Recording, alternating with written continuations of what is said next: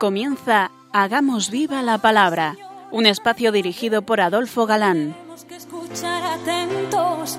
En tu palabra, Jesús, está el mensaje, el del amor, el de andar despiertos. Cuando no tenga sentido la tristeza, o en nuestra historia andemos como ciegos. En tu palabra hallaremos la fuerza que nos levante y llene de sosiego.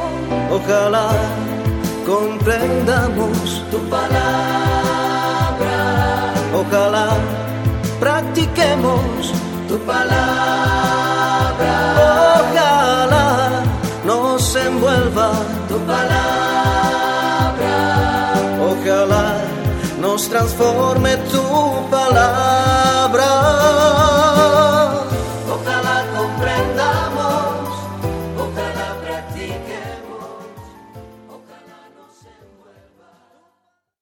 Hola amigos, un día más nos acercamos a la palabra de Dios, que como sabemos es viva y eficaz, fieles a nuestra cita quincenal con todos vosotros.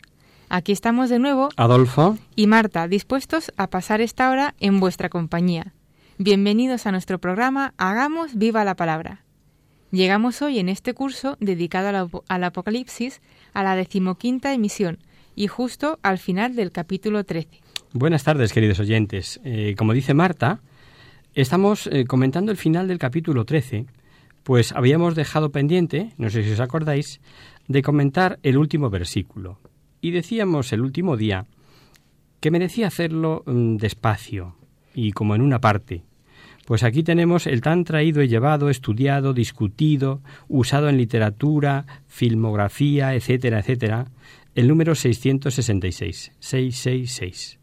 Lo mejor es empezar leyendo. Y que nadie pueda comprar nada ni vender, sino el que lleve la marca con el nombre de la bestia o con la cifra de su nombre. Aquí está la sabiduría, que el inteligente calcule la cifra de la bestia, pues es la cifra de un hombre, su cifra es 666.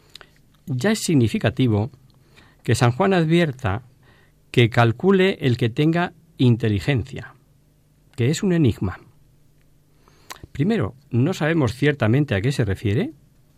Segundo, no hay más que suposiciones, hipótesis. Y tercero, no es nada definido.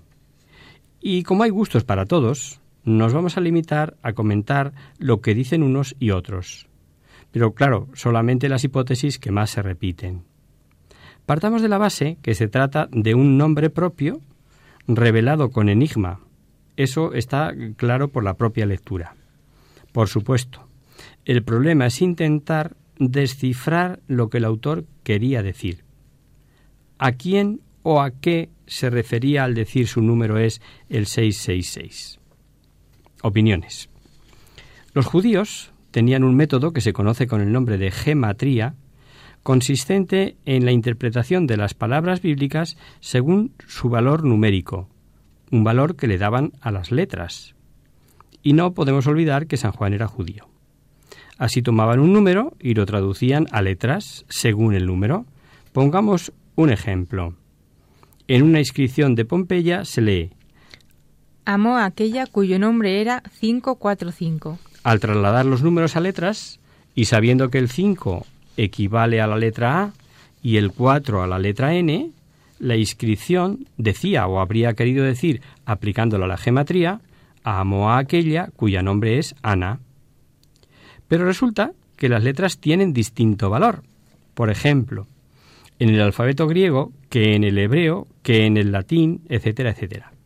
Si unimos a esto que en algún códice, en vez de encontrarnos el 666, aparece el 616, todavía se complica más la cosa.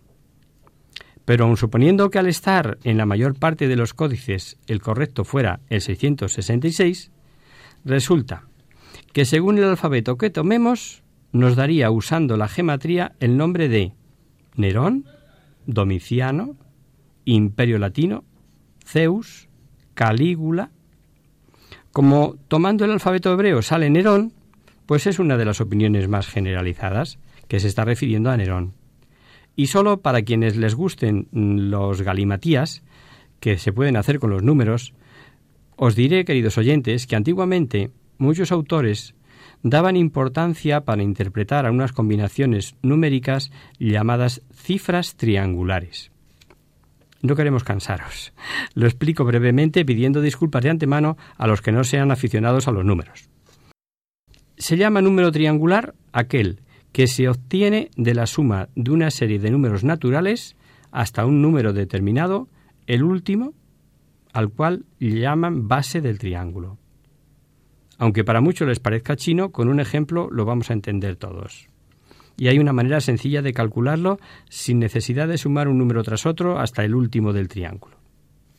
La fórmula para saber lo que suman los números de una serie natural es sumar el primer número más el último, dividir por 2 y multiplicar por el número de sumandos o elementos. Pongamos un ejemplo. Tomamos como base el número 17, o sea que sería 1, 2, 3, 4, el último del 1 al 17. Sumando 1 más 2 más 3 más 17, pues nos haríamos, o sea, sería un poquito largo, ¿verdad? Si aplicamos la fórmula 1 más 17 dividido por 2 y por 17 números que hay, igual a 153. ¿Os suena el número 53, por cierto? Marta, Lenos, Juan 21.11.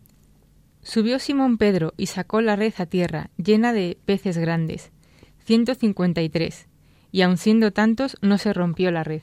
Así, y siguiendo este procedimiento, el número triangular de 15 es 120, y si leéis Hechos veréis a 120 como el número de hermanos reunidos en la elección del sustituto de Judas, que como sabemos recayó sobre Matías.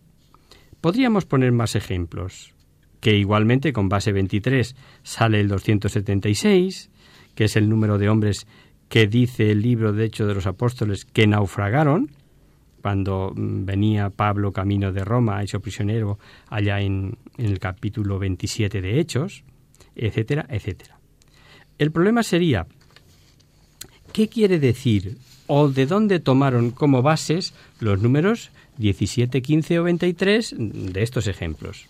Pues bueno, nos bastaría con justificar como base el número 36 para saber que usando este procedimiento de las cifras triangulares nos daría el famoso 666.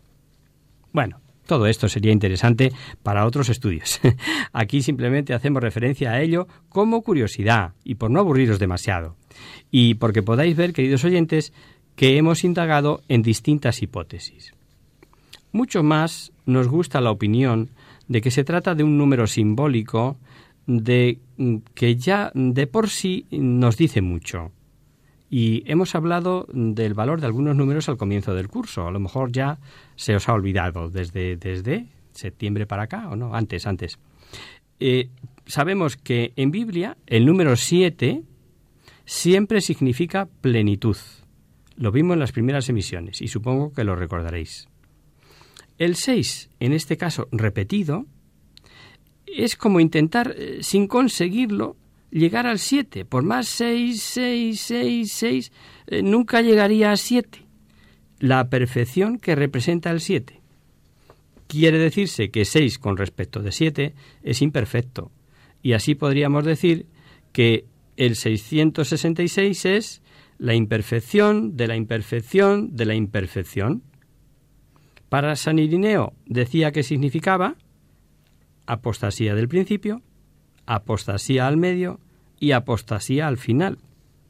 Y sabemos, oyentes queridos, que San Irineo era del siglo II. Conclusión. De acuerdo con los comentaristas de que el 666 pudiera ser sinónimo de anticristo, pero ¿es persona de inmenso odio a Jesucristo? ¿Es comunidad con un caudillo a la cabeza? ¿Es toda fuerza empujada por Satanás, hostiles a Dios, pasados, presentes y futuros? Porque el mismo autor, Juan, fijaron lo que dice en su primera carta, cuando se hablaba de que estaban para llegar el anticristo. Hijos míos, es la última hora. Habéis oído que iba a venir un anticristo. Pues bien, muchos anticristos han aparecido, por lo cual nos damos cuenta que ya es la última hora. ¿Y si fue alguien? ¿Es cosa pasada? Claro, que sabemos mm, que aun de haber sido así, también se puede estar refiriendo a alguien del futuro. Una cosa que sí está clara es que persona, fuerza, entidad con o sin caudillo, se refiere con más claridad a las fechas del final de los tiempos como algo excepcional, aunque nunca, nunca hayan faltado ni sigan faltando anticristos en el mundo. Hay unas citas que pueden daros mucha luz, que están en la segunda carta de San Pablo a los de Tesalónica, y que leemos para que elijáis como mejor os parezca. Eh, veréis que por un lado dice San Pablo a los tesalonicenses que no se turben ni se dejen engañar sobre el fin del mundo, porque antes de la venida de la apostasía ha de manifestarse el hombre de la iniquidad. Pero dice también el misterio de la iniquidad está ya en acción. Y que Jesucristo lo matará con el aliento de su boca, destruyéndole con la manifestación de su venida. Pero mejor leemos el pasaje completo. Escuchad. Por lo que respecta a la venida de nuestro Señor Jesucristo y a nuestra reunión con Él, os rogamos, hermanos, que no os dejéis alterar tan fácilmente en vuestro ánimo, ni os alarméis por alguna manifestación del Espíritu, por algunas palabras o por alguna carta presentada como nuestra, que os haga suponer que está inminente el día del Señor. Que nadie os engañe de ninguna manera. Primero tiene que venir la apostasía y manifestarse el hombre impío, el hijo de perdición, el adversario que se eleva sobre todo lo que lleva el nombre de Dios, o es objeto de culto, hasta el extremo de sentarse él mismo en el santuario de Dios y proclamar que él mismo es Dios. ¿No os acordáis que ya os dije esto cuando estuve entre vosotros? Vosotros sabéis qué es lo que ahora le retiene, para que se manifieste en su momento oportuno, porque el ministerio de la impiedad ya está actuando, Tan solo con que sea quitado de en medio el que ahora le retiene, entonces se manifestará el impío, a quien el Señor destruirá con el soplo de su boca y aniquilará con la manifestación de su venida. Que es un descanso, ¿verdad? Tan tanto coco saber que se manifestará eh, el Señor destruirá con el soplo de su boca y se aniquilará con la manifestación de su venida. Vamos a terminar este capítulo haciendo nuestras unas palabras de San Irineo. No queremos temerariamente, dice él, y con peligro afirmar alguna cosa acerca del hombre del anticristo, porque si en este tiempo se hubiera de haber revelado claramente su nombre, lo hubiera hecho el que tuvo esta revelación. Y apostillamos. Si en nuestros días Dios hubiera querido revelárnoslo, ya lo hubiera hecho, que para eso existe el Espíritu Santo a su iglesia. Esto es algo que se suele olvidar cuando nos enfrascamos ahí en averiguaciones de este tipo. Si os parece, hacemos ahora un pequeño descanso, una pausa musical.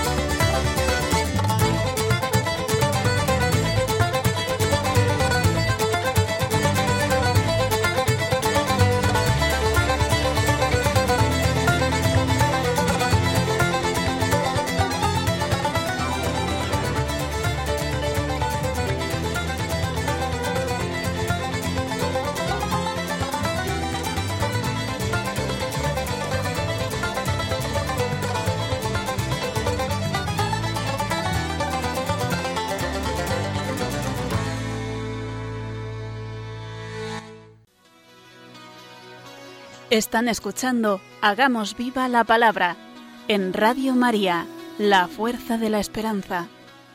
Amigos, de nuevo con vosotros tras este breve descanso musical. Os recordamos, queridos oyentes, que sintonizáis el programa Hagamos viva la palabra. Si queréis contactar con nosotros vía correo postal, lo podéis hacer a la siguiente dirección. Radio María, Paseo Lanceros, número 2, primera planta, 28024 de Madrid. O si lo preferís, el correo electrónico hagamos viva la palabra arroba radiomaria.es. Para los que se acaban de incorporar, decirles que estamos analizando el Apocalipsis y concretamente antes del descanso terminábamos el capítulo 13. Efectivamente, y con un solo versículo.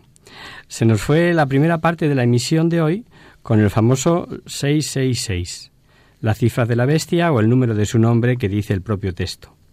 Y tras esto pasamos al siguiente.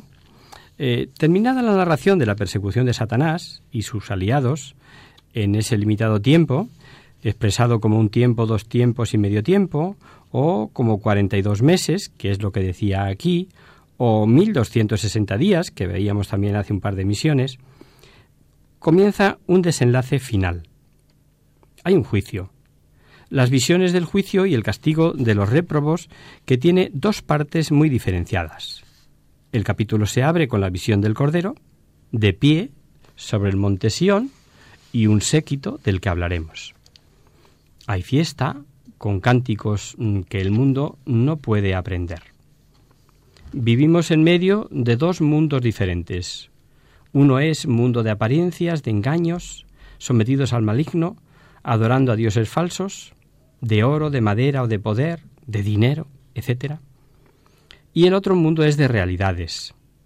Por poco tiempo, siempre muy limitado, han padecido martirio de sangre o de cruz, de dar la vida degollados o de darla día a día con la cruz mm, y, y la lucha de mantenerse fieles, guardando los mandamientos, etc. Al final, como se ve en este capítulo, les veremos en la cima del monte Sión, monte de la casa de Yahvé, que profetizó Mequeas, como elevado sobre los pueblos, y correrán a él, idea repetida en Joel, en Salmos. Cuando nos referimos al mundo de las apariencias, engaños, etc., no queremos decir que sea un mundo de ilusión, esta vida no es un sueño, pero tampoco es la verdadera, por cuanto el hombre camina hacia una realidad eterna. Y como los despreciadores de Dios nada pueden saber de dicha y felicidad de los seguidores del Cordero, es natural que vea San Juan que no podían entender el cántico nuevo, el de los salvados. Vamos a leer los cinco primeros versículos. Seguí mirando, y había un cordero, que estaba en pie sobre el monte Sión, y con él ciento cuarenta y cuatro mil, que llevaban escrito en la frente el nombre del cordero y el nombre de su padre y oí un ruido que venía del cielo, como el ruido de grandes aguas o el fragor de un gran trueno. Y el ruido que oí era como de citaristas que tocaban sus cítaras. Cantan un cántico nuevo delante del trono y delante de los cuatro vivientes y de los ancianos. Y nadie podía aprender el cántico, fuera de los ciento cuarenta y cuatro mil rescatados de la tierra. Estos son los que no se han manchado con mujeres, pues son vírgenes. Estos siguen al Cordero a donde quiera que vaya, y han sido rescatados de entre los hombres como primicias para Dios y para el Cordero, y en su boca no se encontró mentira, no tienen tacha. El cuadro veréis que es radiante. Sobre el monte Sión, del que vimos que decían los profetas los pueblos correrán tras de él, de Miqueas, o en el monte Sión están los salvados de Joel, allí el Señor domina a sus enemigos, de los salmos, de este monte vendrá el libertador, que dice de Isaías eh, Pablo escribiendo a los romanos, radiante. Y con estas expresiones simbólicas, preciosas, aparece el Cordero con su séquito, los comprados para Dios con su sangre, con su nombre y el nombre de su Padre escrito en sus frentes.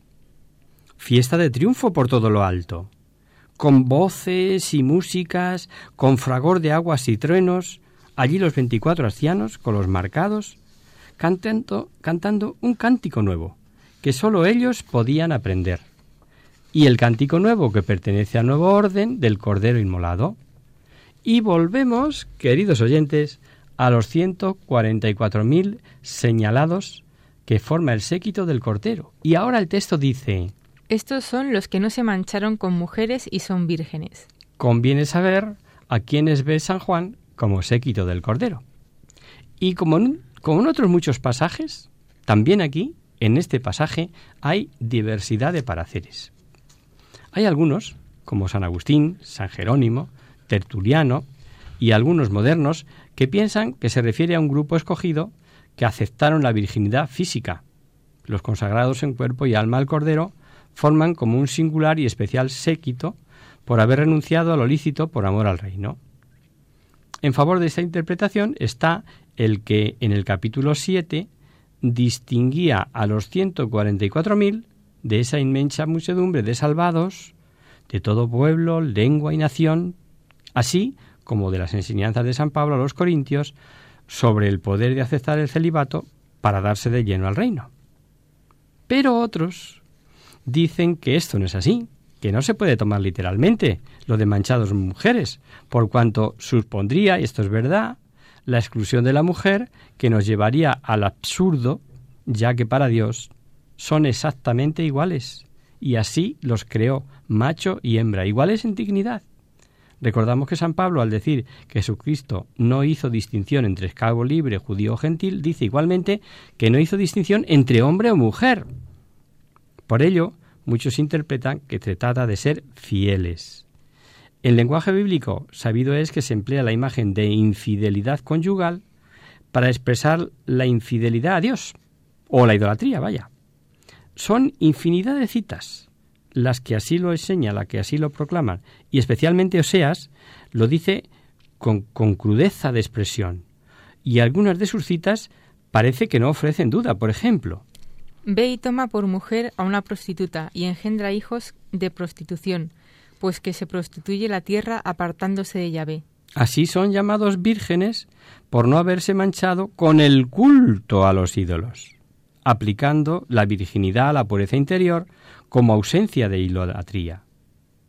Y recuerdan que a Roma, por su enorme culto idolátrico, perdón, se la presenta como la gran prostituta, la gran ramera, que lo hemos visto o lo veremos en el capítulo 19 de este mismo libro.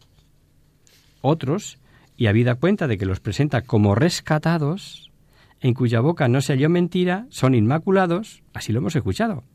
Piensan si se trata de un número simbólico, dado el 144.000 como un número, un número perfecto en este caso, eh, que primero mm, serían las doce tribus escogidas de la tierra, luego los doce apóstoles del Cordero, del Nuevo Testamento, columnas y puertas de la Nueva Jerusalén, que vemos que cobija a la gran muchedumbre representada en el 12 por 12 con el millar. 12 por 12, 144 mil. Y porque además el último capítulo, en, el 22.15, lo veremos cuando lleguemos a él, da por excluido, excluidos de la salvación, a los que practican la mentira. Y en este caso la mentira tiene un sentido más profundo. Mentira referido a adorar a lo falso, a despreciar la verdad. En fin, como tantas otras veces decimos, dejemos ahí a los eruditos que sigan investigando. Lo importante para nosotros, que todo cristiano es marcado, sellado, y que todo cristiano es séquito del Cordero, comprado con su sangre, es virgen, al no prostituirse con doctrinas humanas de donde también hay vírgenes por virginidad física aceptada por amor. Sin duda escogidos para llevarse, para darse de lleno al reino de los cielos, virginidad física y sin duda virginidad de la fe. En la segunda parte de este capítulo 14 que hemos comenzado hoy, nos presenta siete ángeles.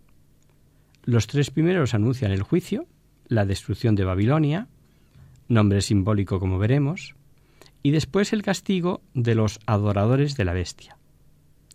Después veremos una voz del cielo, sin duda el Espíritu Santo, que manda que se escriba la bienaventuranza de los que mueren en el Señor. El valor de las buenas obras, siempre tenidas en cuenta, no olvidadas, y un personaje, dice el texto, semejante a un hijo de hombre. Una simbólica ciega y una vendimia, en fin, todo lo vamos a ir viendo con detalle. Hace mucho que nos repetimos. Eh, no olvidar que en Apocalipsis San Juan repite verdades reveladas bajo distintos aspectos, distintos planos que se van superponiendo, distintos septenarios, que no hay un programa ordenado en las visiones, que a veces contempla el comienzo del fin de los acontecimientos presentes, etcétera, etcétera. Mejor leemos. Luego había otro ángel que volaba por lo alto del cielo y tenía una buena nueva eterna que anunciar a los que están en la tierra, a toda nación, raza, lengua y pueblo. Decía con fuerte voz, Temed a Dios y dadle gloria, porque ha llegado la hora de su juicio. Adorad al que hizo el cielo y la tierra, el mar y los manantiales de agua. Y un segundo ángel le siguió, diciendo, Cayó, cayó la gran Babilonia, la que dio a beber a todas las naciones el vino del furor. Un tercer ángel les siguió, diciendo con fuerte voz, Si alguno adora a la bestia y a su imagen, y acepta la marca de su frente o en su mano, tendrá que beber también del vino del furor de Dios, que está preparado puro en la copa de su cólera. Será atormentado con fuego y azufre, delante de los santos ángeles y delante del Cordero, y la humareda de su tormento se eleva por los siglos de los siglos. No hay reposo, ni de día ni de noche para los que adoran a la bestia y a su imagen, ni para el que acepta la marca de su nombre. Aquí se refiere la paciencia de los santos, de los que guardan los mandamientos de Dios y la fe de Jesús.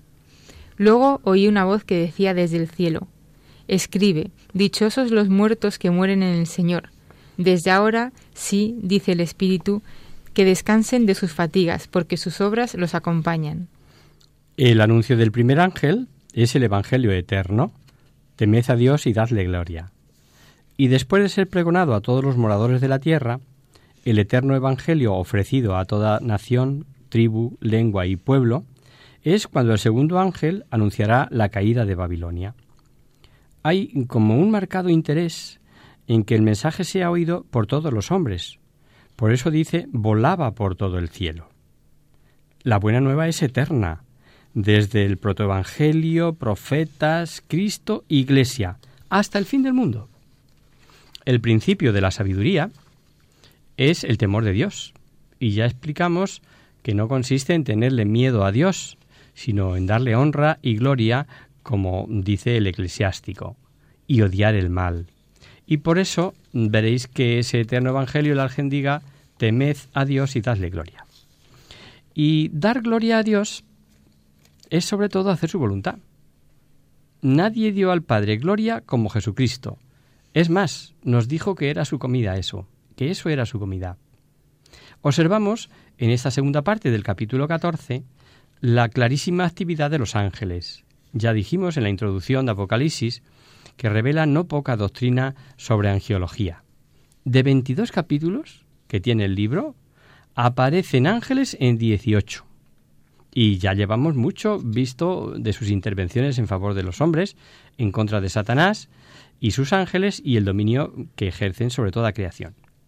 Claro, que si nos fijamos en toda la Biblia, veremos que igual ocurre con un sinfín de citas en distintos libros. Desde el ángel del paraíso hasta los que anunciaron la resurrección, avisando a Lot, que huya de Sodoma, o aconsejando a la madre de Sansón, o ayudando a Elías, o cerrando la boca de los leones en favor de Daniel, en fin, muchísimas, ¿no? Llevando de los pelos a Abacut, acompañando a Tobías, o protegiendo a Judith como ella misma revela, no acabaríamos nunca de citar y citar hasta uno importante y muy próximo todavía en el tiempo a nosotros, al llegar la anunciación de María o a los pastores, o avisando a José que salga rápidamente de Egipto. Por otro lado, ya en el Nuevo Testamento, vemos que un ángel abrió la prisión de Pedro. Esto, este último, que demuestra la fe que tenía la primitiva iglesia sobre la realidad de la existencia de los ángeles de la guarda. No es extraño que tantos grandes santos y hombres de Dios hayan revelado el mucho trato personal que tenían con su ángel custodio. a quien a veces sentían su presencia y, con el que sabemos que conversaban.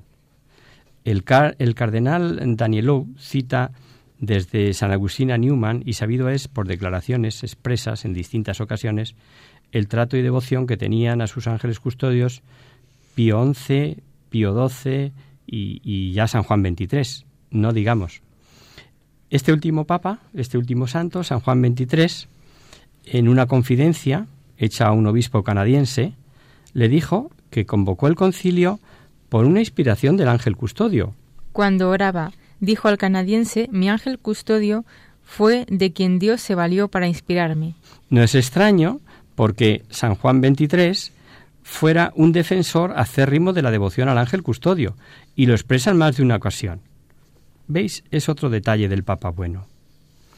Este resaltar de la angeleología tan claro en el Apocalipsis sería estupendo que nos sirviera a cada uno, porque a juicio de algunos teólogos hay un nexo profundo entre la actual crisis de fe y el declinar de la creencia de los ángeles y sus funciones con los hombres.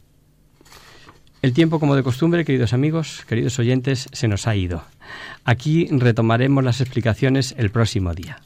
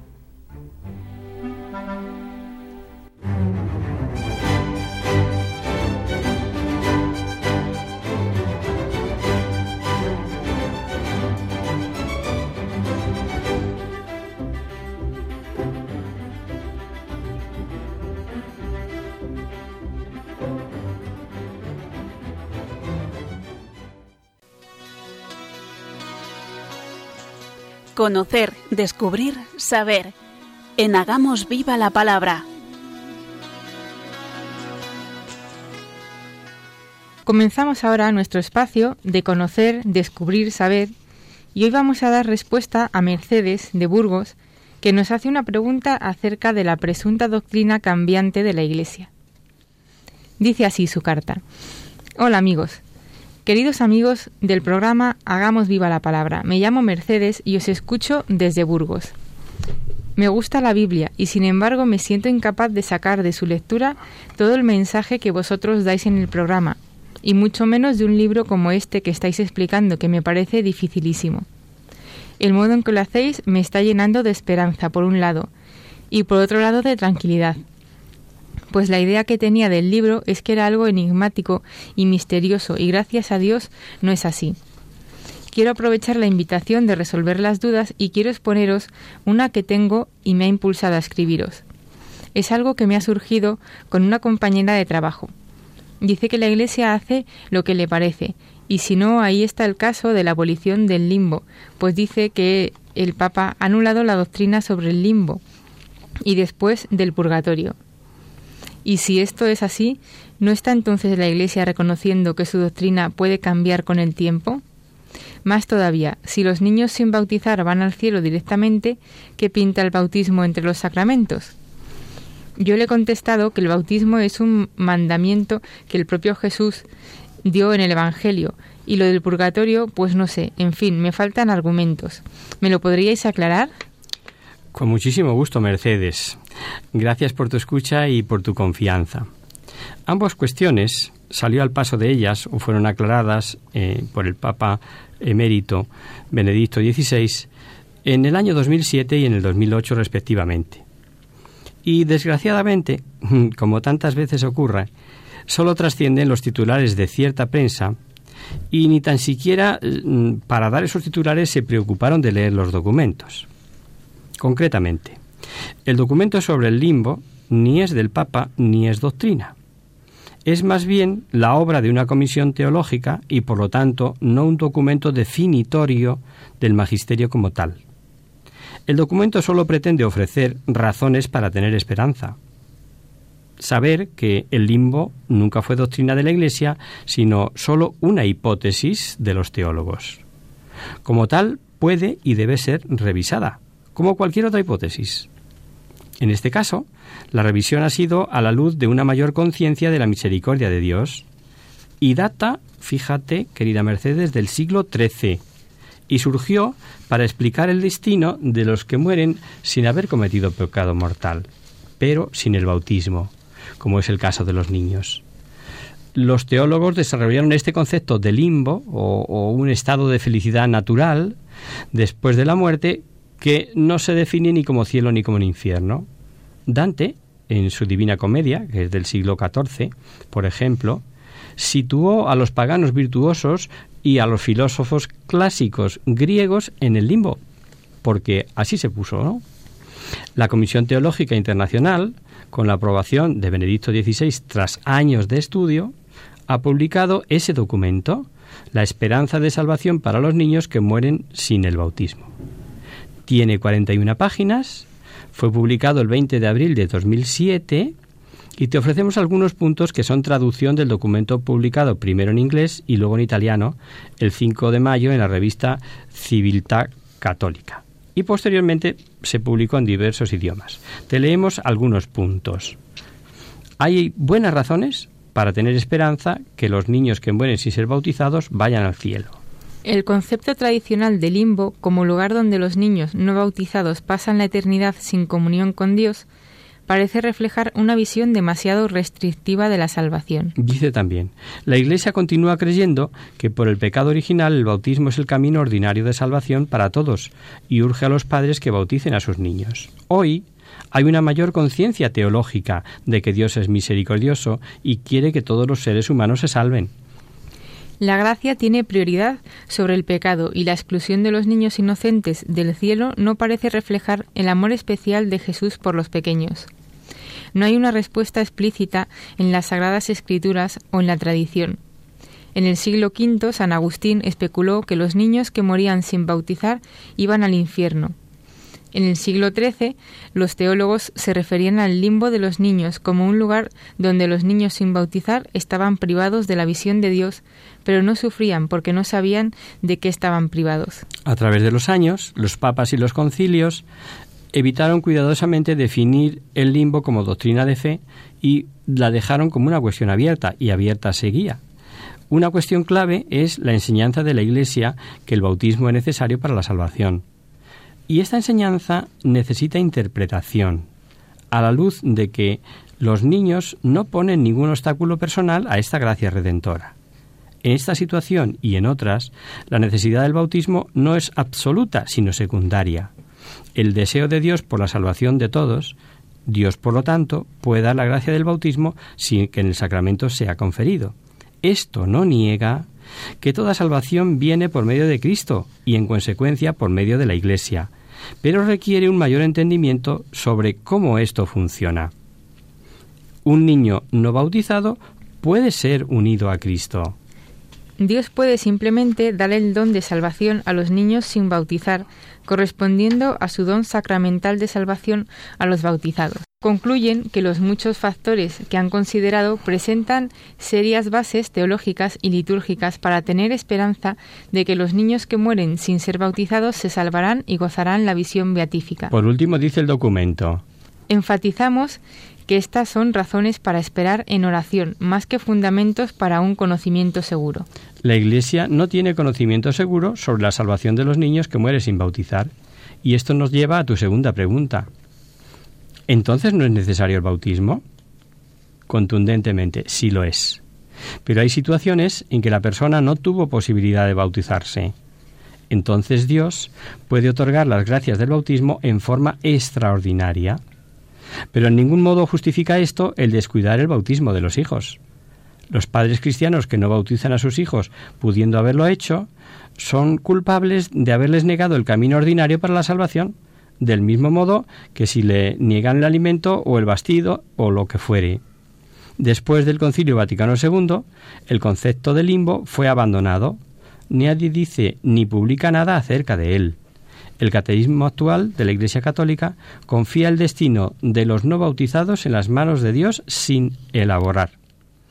En el número 1261 concretamente dice, en cuanto a los niños muertos sin bautismo, la Iglesia solo puede confiarlos a la misericordia divina, como hace en el rito de las exequias por ellos. En efecto, la gran misericordia de Dios, que quiere que todos los hombres se salven, y la ternura de Jesús con los niños, que le hizo decir Dejad que los niños se acerquen a mí, no se lo impidáis, nos permiten confiar en que haya un camino de salvación para los niños que mueren sin bautismo. Por eso es más apremiante aún la llamada de la Iglesia a no impedir que los niños pequeños vengan a Cristo por el don del santo bautismo. Hay un rito litúrgico para bebés no bautizados cuyos padres tenían la intención de bautizarles, pues como suponemos sabes, a los niños se les bautiza en la fe de los adultos. La prensa sensacionalista, como ocurre frecuentemente, dijo muchos disparates sobre el documento este los católicos debemos estar bien formados, no solo para evitar que nos confundan, sino también para saber explicar nuestra fe. Y en eso tenemos mucha suerte con la existencia de medios de comunicación como esta emisora, que se ha tomado en serio la misión de evangelizar y formar con seriedad. Respecto al purgatorio, ya elaboramos una respuesta detallada en nuestro programa del curso pasado. Allí explicamos que tampoco el Papa había hablado de la inexistencia o eliminación de la doctrina católica del purgatorio. No hay peor ciego que el que no quiere ver, o peor sordo que el que no quiere oír. Recogemos un párrafo del propio Benedicto XVI en su encíclica sobre la esperanza, Spe Salvi. Por ello me parecía importante escribir este texto sobre el purgatorio, que para mí es una verdad tan obvia, tan evidente y también tan necesaria y consoladora que no puede faltar. Y según los titulares, este es el Papa que decía que el purgatorio no existe. En fin, querida Mercedes, esperamos haber resuelto tu duda. Aquí nos tienes si necesitas una mayor aclaración. Y hasta aquí, queridos amigos, el programa de hoy. Os dejamos con nuestra sintonía y os recordamos que si queréis dirigiros al programa para cualquier duda, aclaración o sugerencia, participando en el espacio de conocer, descubrir, saber, estamos a vuestra total disposición y encantados de atenderos en la siguiente dirección. Radio María, Paseo Lanceros, número 2, primera planta, 28024 de Madrid. O bien, si lo preferís, al correo electrónico hagamos viva la palabra arroba radiomaria.es. El próximo miércoles como sabéis, está el programa que alterna con nosotros. Por tanto, nosotros nos encontraremos de nuevo dentro de 15 días, si Dios quiere. Con un programa en el que seguiremos profundizando en ese tesoro escondido de las páginas eh, de este interesante libro de Apocalipsis. Hasta el próximo día, amigos. Hasta el próximo día.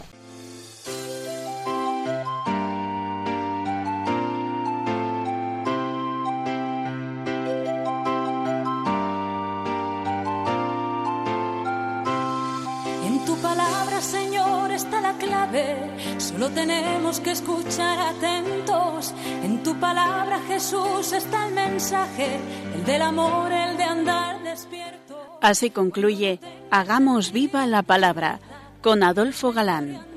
como ciegos, en tu palabra y haremos la fuerza que nos levante y llene de sosiego. Ojalá